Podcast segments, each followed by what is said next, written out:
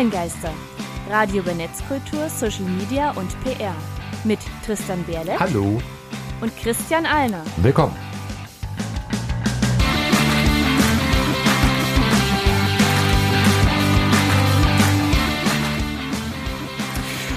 Heute geht es um das Darknet.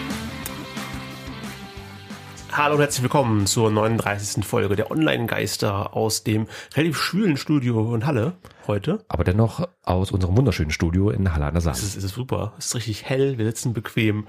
Ähm, Draußen regnet es, wird auch wieder ein bisschen kühler dadurch. Genau, äh, du hast jemanden getroffen, Christian. Genau, vor kurzem den Autor Stefan Also zur May. Veröffentlichung schon vor einer ganzen Weile. Ja, inzwischen schon, aber ähm, zur Aufnahmezeitpunkt nicht. Stefan May, aber allerdings geschrieben M-E-Y, ähm, Autor und freier Journalist. Alle weiteren Informationen dann im Interview habe ich auch zum Interview getroffen und das gibt's alles im Thema der Sendung. Wunderbar. Online-Geister, Hausmeistereien. Letztes Mal ging es um TikTok. Christian, wie fandest du die Folge? War ich okay gewesen, aber weil wir heute sowieso recht wenig Zeit haben, deswegen streichen wir einfach mal den Rest zusammen, fangen sofort mal mit den News an. Wir haben ja Okay, äh, zu sprechen. Facebook hat ein paar neue Sachen auf Lager. Ja, Facebook wäre jetzt so eine Art Konkurrenz, stärkere Konkurrenz aus eigener Sicht zumindest werden zu Twitch oder YouTube Gaming, also den Let's Plays.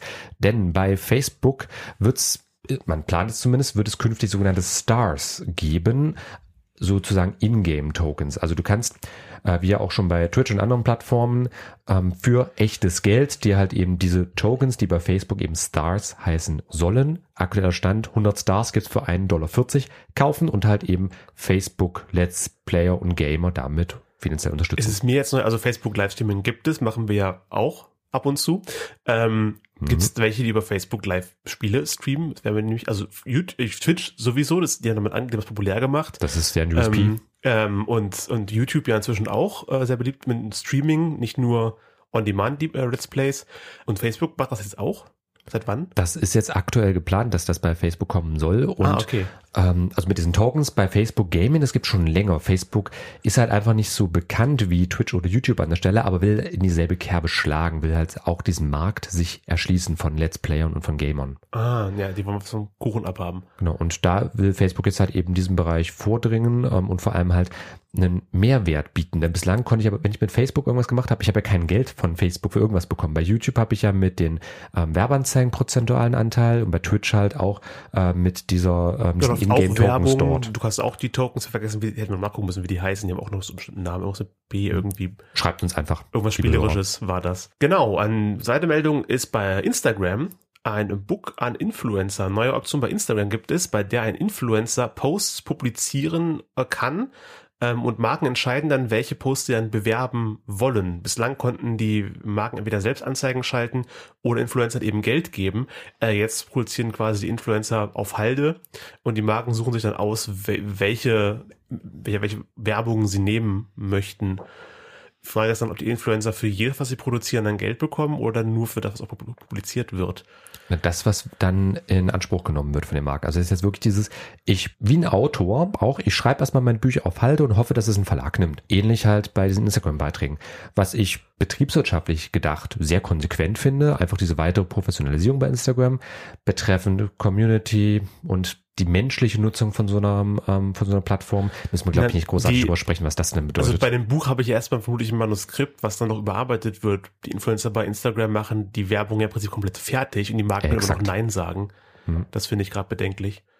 Ja, weil es halt eben auch so eine weitere ähm, ja, Scheinwelt dann ist, die dann ähm, noch einfach verstärkt wird dadurch. Da gab es auch genügend Fälle. Am bekanntesten ähm, Asana O'Neill, eine Australierin, mit 16 angefangen, mit 18 Nervenzusammenbruch bekommen bei Instagram. Ähm, also war Instagrammerin gewesen und ähm, die ist einfach mit dieser Scheinwelt nicht klargekommen. Ich weiß nicht, ob das sich jetzt dadurch verbessert oder da muss aber Instagram wirklich auch nachbessern, was ähm, die Markierung von Werbung angeht, dass es sich dadurch vielleicht auch ein bisschen wieder entwirrt. Also diese privaten Beiträge versus die gesponserten Beiträge. Das ist ja aktuell das große Problem Instagram. Das eine, Stichwort Schleichwerbung, kann von dem anderen normale Inhalte nicht wirklich unterscheiden. Es gibt ja inzwischen, ähm, das ist in Deutschland das Gesetz, dass Werbung eindeutig gekennzeichnet werden muss. Das ist in, selbst eigentlich in wenn- jedem Land so. Selbst wenn es in vielen. Eigenwerbung ist. Mhm. Ja, weswegen ja einige Leute einfach sicherheitshalber überall Werbung irgendwie dran klatschen, dran schreiben. Das ist auch wieder verwässert irgendwie. Ja, also das ist jetzt ähm, so eine Überspannreaktion, ähnlich wie bei der Datenschutzgrundverordnung, weil viele Leute da meinen, oh, jetzt muss ich alles, weil ansonsten kann ich gleich mit so und so vielen Millionen verknackt werden als kleiner Fußballclub oder sowas. Das ist auch nicht der Fall. Es muss natürlich alles irgendwo verhältnismäßig sein. Ich bin mal gespannt der Dinge, die da bei Instagram kommen.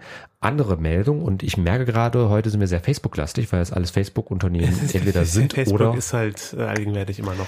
Ja, aber jemanden stört das in dem Fall. Max Schrems, der schon mal gegen Facebook geklagt hat. Also inzwischen wird er auch als österreichischer Datenschutzaktivist bezeichnet. Der hat nämlich schon mal 2015 beim Europäischen Gerichtshof sich erfolgreich gegen Facebook durchgesetzt und damals halt bewirkt, dass das Safe Harbor Abkommen gekippt wurde. Das war ein Vertrag gewesen, USA, Europäische Union und Schweiz die halt als Inhalt hatte, USA haben normalerweise ein scheiß Datenschutzniveau und deswegen machen wir so einen Vertrag und alle Unternehmen, die diesem Vertrag beitreten, Apple, Microsoft, die klassische GAFA-Ökonomie, die schwören hoch und heilig Pfad für eine Ehrenwort, dass sie die Daten europäischer Nutzer so behandeln, als wären sie selbst europäische Unternehmen. Praxis, Realität, ich glaube, da müssen wir nicht großartig drüber sprechen, wie das dann laufen dürfte. Facebook selbst wurde jetzt Anfang des Jahres, genau wie Google, erst wieder zu Millionenstrafen verknackt. In dem Fall war das bei Google zum Beispiel in Frankreich 50 Millionen ähm, Euro durfte da Facebook Strafe bezahlen wegen Datenschutzvergehen.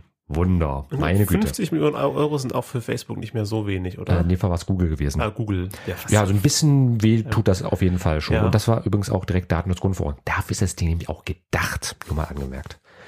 Aber was macht Max? Der verklagt Facebook halt in dem Fall wieder. Das wird aktuell auch äh, als Verfahren Schrems 2 geführt, Mhm. nachdem halt das erste Mal. Äh, und dann halt äh, mit welchem Thema, also ähm, aktuell wird mit einem Urteil um den 12. Dezember herum ähm, gerechnet und das könnte voll, wie folgt passieren. Also es geht dann nicht nur um das äh, Privacy Shield Abkommen, auf das halt eben sich EU und USA nach dem Safe Harbor Abkommen geeinigt haben. Also es war quasi Safe Harbor 2.0 gewesen. Kein sicherer ha äh, Hafen mehr, sondern ein Privatsphärenschild. Exakt. Reden wir nicht drüber, egal. Aber das war quasi die äh, Folgeeinrichtung, dass man halt überhaupt noch mit US-amerikanischen Unternehmen, also in dem Fall digital Geschäfte machen darf. Das könnte einmal gekippt werden, sowie prinzipiell halt eben wesentlich stärkere ja, Folgen beim Datenschutz haben. Denn als Safe Harbor gekippt und Privacy Shield kam, waren wir noch drei Jahre vor der Datenschutzgrundverordnung. Die gilt jetzt und die ist auf jeden Fall wesentlich härter in den Konsequenzen und das ist eigentlich eine gute Sache, wenn wir das aus Nutzerperspektive betrachten. Weil es, es geht schlicht und ergreifend um unsere Privatsphäre als Nutzer. Darum, dass das, was uns gehört, auch unseres ist. Punkt. Äh, das war die Meldung für heute. Hast du noch irgendwas? Nee, ich würde sagen, wir sind eh schon über der Zeit, machen wir weiter. Äh, wunderbar. Dann wollte ich mal wieder Diablo Swing Orchestra mit einem äh, Fashion Opener in die äh, Show holen. Hier ist Karma Bonfire.